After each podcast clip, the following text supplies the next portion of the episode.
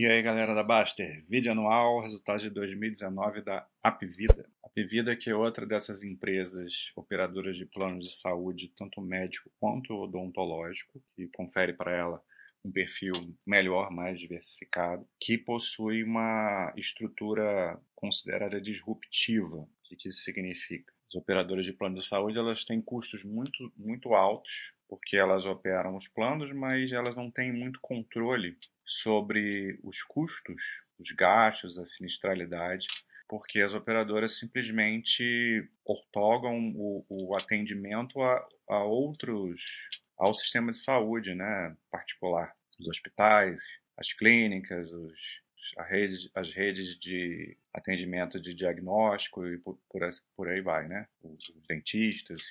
E esse modelo verticalizado, ele pressupõe que a empresa ela não só vende os planos e gerencia os planos, como ela também é proprietária das redes de atendimentos que serão utilizadas pelos seus clientes, pelos beneficiários. Com isso dá para ela uma vantagem absurda, né? Porque acaba com determinados conflitos de interesses, né? E obviamente ela está de olho no quanto que vai ser gasto com os custos de saúde, quanto de exames é, desnecessários poderiam ser pedidos e tempos de internação hospitalar que poderiam é, durar mais do que o necessário. Então, como ela tem é dela tudo, né? A estrutura ela tem interesse em, em reduzir tudo isso e acaba fazendo com que a empresa seja mais eficiente. Né? Então, é um modelo de negócios verticalizado. A única coisa que às vezes tem que ter atenção com isso é a qualidade do atendimento, né? Sempre fica aí uma balança a ser pesada no quanto vai ser utilizado, o quanto seria necessário de se utilizar aquele serviço de saúde, já que a empresa também está interessada em não gastar, né?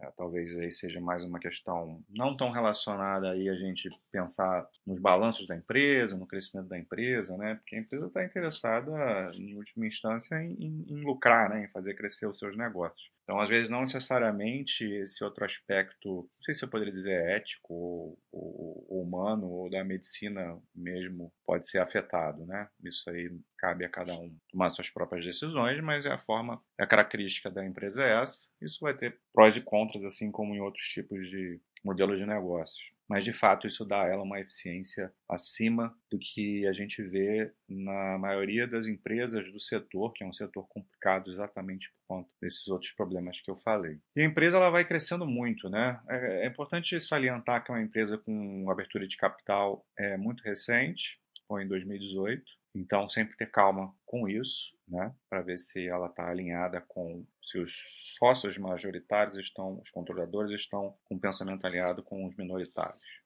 E a gente vê que a empresa está fazendo um movimento expansivo muito grande. Era uma empresa que tradicionalmente era muito forte no Nordeste, presença em todos os estados do Nordeste e em alguns estados do Norte, Amazonas e Pará. E a partir do ano passado ela, ela invadiu aí todas as regiões do país. Então a gente vê um crescimento expressivo aqui nessa primeira tela, a gente consegue perceber como ela cresceu em número de hospitais, foi para 39, em número de leitos, pronto atendimentos também cresceu muito para 42, a quantidade de clínicas cresceu e as unidades de diagnóstico cresceram uma, uma enormidade, né, do ano passado, do, de 2018 para, o fim do ano passado e a presença aí é maciça em todo o, o, o território. Né? Então, realmente, uma empresa que está crescendo muito. Isso a gente vai ver também crescimento na carteira de beneficiários dela, isso é uma questão, é uma das, uma das das dificuldades desse tipo de empresa, né, o crescimento dos beneficiários, principalmente em momentos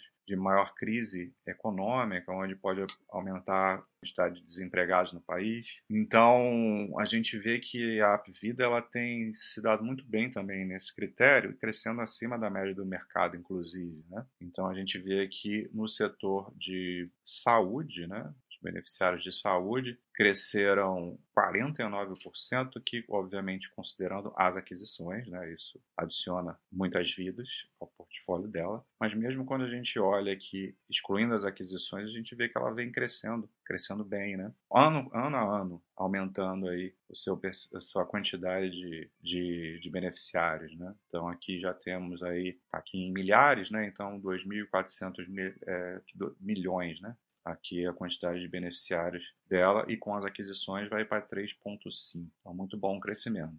Na parte de odontologia, a gente vê também esse mesmo crescimento expressivo, né? 67,7%, aumentando para 2,8 milhões aqui, e tanto no individual quanto no coletivo, né? E também crescendo sem considerar as aquisições. Então, realmente, a empresa vem fazendo uma expansão muito bem sucedida. Ticket médio também vem crescendo, né? aqui considerando as aquisições. A gente viu um crescimento de 10,5% em relação ao ano anterior, que é da parte de saúde. A parte de odonto também crescendo, mas um ritmo menor, né? Ticket médio da odontologia é bem menor do que o de saúde, mesmo isso é normal. Em compensação, o custo, os índices de sinistralidade são menores nesse segmento, então isso dá para ela essa diversificação interessante, né? que é um segmento mais complexo junto com outro mais, mais simples. Então isso é bom sempre. Receita operacional é, ficou em 5,2 bilhões,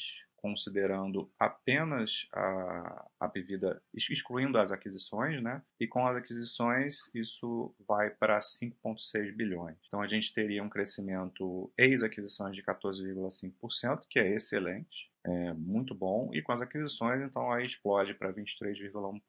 Então, o crescimento de receitas é muito, muito legal ver que ela cresce receita mesmo sem considerar a expansão inorgânica, né? Então, isso é sempre a gente é bom ter, ter isso em mente, né? Ela não cresce só porque está adquirindo novas operações. Aqui eu, a parte bastante importante né, desse segmento de saúde, o controle da sinistralidade, é o calcanhar aí de Aquiles, porque são os custos, percentual de custos sobre, sobre as receitas. E a Apvida, ela, por ser verticalizada, ela tem essa característica de ter a sinistralidade bem menor do que empresas do segmento é, que não são é, verticalizadas. Né? Então a gente vê que a sinistralidade total em 2019 que foi de 60,7% e aumentou um pouquinho né, em relação a 2018, mas a gente considera aqui em linha, né, aqui a sinistralidade total.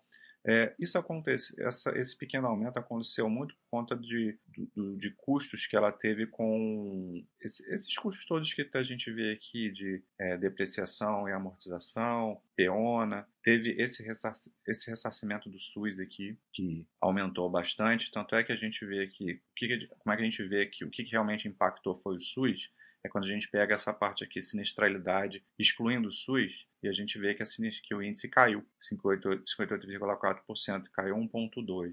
Então, o principal fator que impactou nessa pequeno aumento é estável e tal, mas teria até significa que ela até melhorou a eficiência foi ressarcimento para o SUS, que em 2017 foi de 117 milhões e no ano anterior tinha sido só de 20, 27 milhões. Aqui a gente vê o índice de sinistralidade agora é, incluindo as aquisições. Né? Por que, que é importante a gente olhar primeiro sem as aquisições? Porque a, a Pivida já está rodando ali no seu esquema certinho, né? redondo, com bom controle. Quando adquirir uma nova empresa, essa empresa está fora do sistema, ainda, ainda vai ter custos mais elevados, um controle geralmente pior, das, com sinistralidades maiores, então isso joga para cima a sinistralidade da empresa como um todo. E com o tempo, quando essas empresas novas vão entrando no esquema da Pivida, né? ela vai passando a controlar e, e, e, utilizando de sinergias, aí aquilo vai, vai reduzindo né, a sinistralidade e vai equacionando tudo. Então, por isso é bom sempre a gente olhar primeiro, desconsiderando as aquisições, para a gente ter uma real noção de como ela opera com essa parte dos sinistros. Mas mesmo assim, que a gente pega juntando tudo, né, sinistralidade total, com aquisição, com SUS, e, tudo, e, e, todos esses outros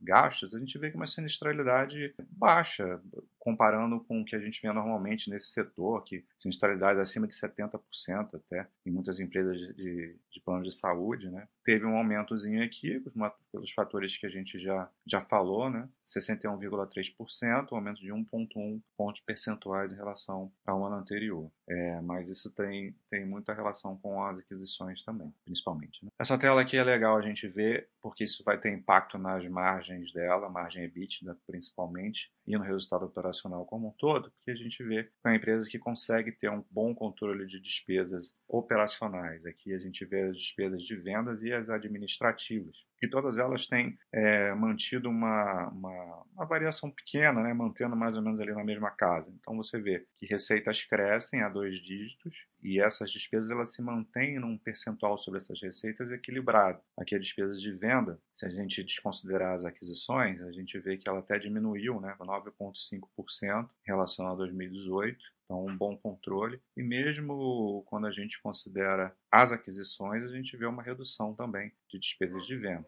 Na parte administrativa, a gente teve um pequeno aumento aqui, é, de 11,1% para 12,2%, mesmo assim é equilibrado. E na parte de com as aquisições, também 12,1%. Então, bem tranquilo esse controle. E aí a gente vê isso aqui, né? O resultado disso é um crescimento fantástico do operacional. O EBITDA cresceu 23,2%, sem considerar as aquisições terminou aí com 1,1 bilhão, né? Se a gente considerar as aquisições aumentam um pouquinho para um. Ah, não, aqui desculpa, aqui é com é o critério do IFRS 16. Então é outra coisa que a gente tem que a gente sempre vem falando para olhar sem isso, que foi uma coisa nova que tá que pode que pode não, que vai sempre distorcer a grande maioria das empresas, né? Então na verdade, a parte das empresas adquiridas estão nesse, nesse mesma, nessa mesma coluna aqui. 1 um, um bilhão sem considerar as aquisições e 1,1 considerando as empresas adquiridas. Né? Então, bastante expressivo esse crescimento e uma margem EBITDA saudável, mantendo ali mais ou menos é, o mesmo nível. O lucro líquido também vem com resultado bom, não podia ser diferente. É um crescimento de 9,9%, excluindo o IFRS 16, 866 milhões em 2019 uma queda na margem aqui para 15,4%. Claro que isso vai ter efeito de depreciação e amortização aqui, né? A empresa está adquirindo muitas outras empresas, então aumenta essa, esse gasto financeiro contábil, meramente contábil, nesse primeiro momento. Então, mesmo assim, o lucro líquido aí crescendo praticamente dois dígitos uma geração de caixa bem saudável também, 2019, 370 milhões, com menor do que o ano anterior, mas muito boa mesmo assim. E a estrutura de capital dela nem se fala, né? Porque ela tem mais caixa do que dívida. Esse ano ela é uma, tem uma estrutura conservadora. Esse ano ela é, deu um salto na sua dívida porque emitiu 2 bilhões de debêntures. Foi a primeira emissão que ela fez nesse sentido para poder arcar com parte da, do custo das aquisições. Né? Então ela já até já utilizou esse, esse, esse dinheiro dessa captação de debêntures para fazer essa, essa, essa, grande aquisição, mas é um perfil de dívida de longo prazo nessas né, debêntures, então bastante é, rolada para frente e com mais dinheiro em caixa do que dívida. Uma empresa aí que está bem tranquila com a sua estrutura de capital e fazendo dívida para crescer, né, para trazer mais retorno. Então, de fato, não há como questionar um bom momento dessa, dessa empresa e sempre com a ressalva de que tem uma abertura de capital bastante recente. Um abraço.